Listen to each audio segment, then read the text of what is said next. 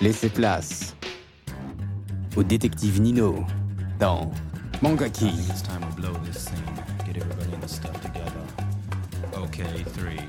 one, let's jam. Des analyses critiques de manga et animés. L'expert de la culture nippone.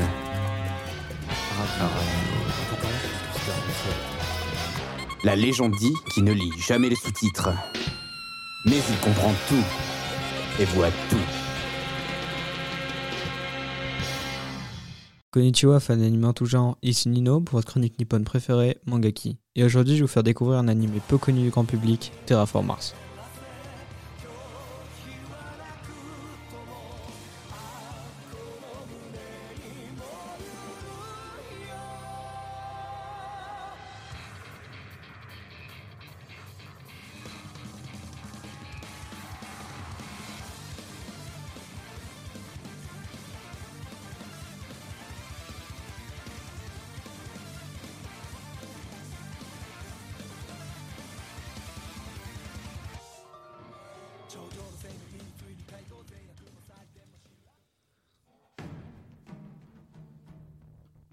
Dans le but de coloniser la planète Mars, les scientifiques du 21e siècle ont été chargés de trouver un moyen de réchauffer l'atmosphère de la planète pour que l'espèce humaine puisse y vivre.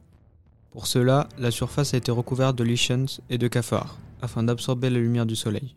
Ainsi, en 2577, la terraformisation arrive à son terme. Plusieurs astronautes sont alors envoyés sur Mars lors de la mission Bugs One afin d'éliminer les cafards restants. Cependant, ils ne savent pas que ceux-ci ont bien changé en 500 ans et sont devenus des géants humanoïdes dotés d'une très grande force. La mission est alors un échec et voit tous ses membres de l'équipage se faire exterminer. En 2599, plusieurs personnes du monde entier sont envoyées lors de la mission Bugs 2 pour éliminer ces mutants. Afin de pouvoir lutter, celles-ci ont subi des modifications génétiques visant à implanter en eux des caractéristiques d'organismes non humains. 20 ans plus tard, en 2619, la mission Annex One est mise en place pour continuer l'éradication des cafards humanoïdes avec un effectif plus important.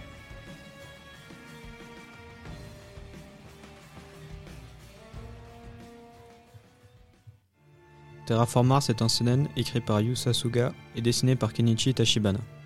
Deux OAV adaptant le premier tome du manga sortent respectivement en août et novembre 2014, avec les éditions limitées des tomes 10 et 11 du manga. Une série télévisée d'animation, produite par Leiden Film, est diffusée entre septembre et décembre 2014 sur Tokyo MX. Une seconde saison est diffusée entre avril et juin 2016. Une adaptation en live action, réalisée par Takashi Maik, est sortie en avril 2016, sous le même titre. L'anime est très violent, peut-être pas autant que Berserk, mais il n'est pas loin derrière. Dites-vous qu'une version non censurée existe, mais pour moi, il n'en vaut pas la peine. En effet, dans certains moments, l'écran peut être totalement censuré. Pour moi, la violence a participé à l'ambiance et a donné ce stress au spectateur, de voir son personnage préféré mourir. Pour ma part, mon personnage préféré a failli mourir deux fois, et j'ai bien serré les fesses. Effectivement, vu que la menace est constante et que le danger est partout, on stresse tout le temps. Cet animé ne nous laisse pas le temps de souffler, et je pense que c'est l'une de ses forces. Les couleurs très ternes renforcent l'ambiance adulte et je ne conseillerais pas cet animé à tout le monde. Pour finir, il y a deux saisons. J'ai regardé uniquement la première, mais je me suis fait conseiller de lire la suite plutôt que de la regarder, car apparemment le manga serait meilleur. Sur ce, je vous dis à la prochaine, c'était Nino, sayonara.